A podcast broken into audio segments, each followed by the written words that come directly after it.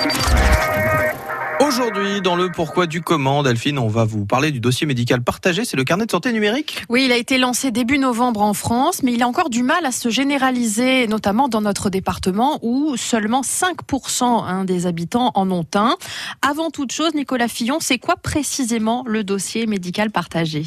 Eh bien, c'est une sorte de carnet de santé numérique. Le DMP permet d'accéder à ces informations médicales et de les partager avec les professionnels de santé de son choix. Euh, de neuf, docteur Le dossier médical partagé peut contenir par exemple des comptes rendus hospitaliers, des résultats d'analyse, des informations sur les antécédents médicaux ou encore les médicaments prescrits, le tout sur les deux dernières années.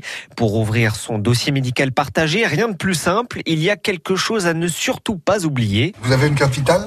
J'ai une carte Vital Gold. La carte vitale et c'est tout. Avec ça, chaque assuré social peut se connecter sur le site dmp.fr ou télécharger l'appli DMP ou encore se rendre auprès des caisses d'assurance maladie ou des pharmacies. Le DMP, c'est gratuit et ça ne prend que quelques minutes à créer.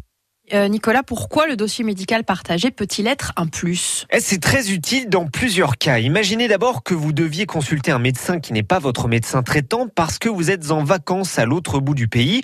Eh bien, grâce au DMP, mise à jour à chaque acte de santé, le doc, le kiné ou l'infirmière sera mieux informé vous concernant, ce qui peut éviter pas mal d'incidents. Je pense au mélange de médicaments, aux incompatibilités de traitement, aux examens répétitifs et inutiles, aux allergies à certains antibiotiques. C'est pas automatique. Et en cas d'urgence aussi, le dossier médical partagé peut s'avérer primordial grâce à une petite vignette DMP apposée sur la carte vitale, une option appelée accès en mode bris de glace.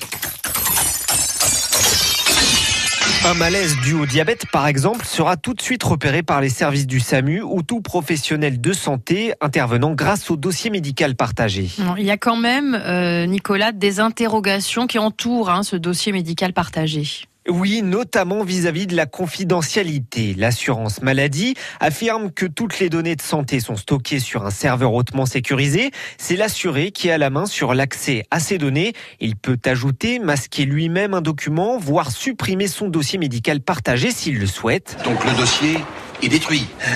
Euh, justement, c'est pas Bien, je respire. La menace s'éloigne. De plus, le DMP relève du secret médical. Votre employeur, votre banque ou même vos mutuelles et assurances n'y ont pas accès. Seuls les professionnels de santé que vous avez choisis y sont autorisés. Et là encore, le patient a la main pour en ajouter ou en enlever. Enfin, il est important de dire que le dossier médical partagé n'influe pas sur vos droits de remboursement. Et surtout, il n'est pas obligatoire.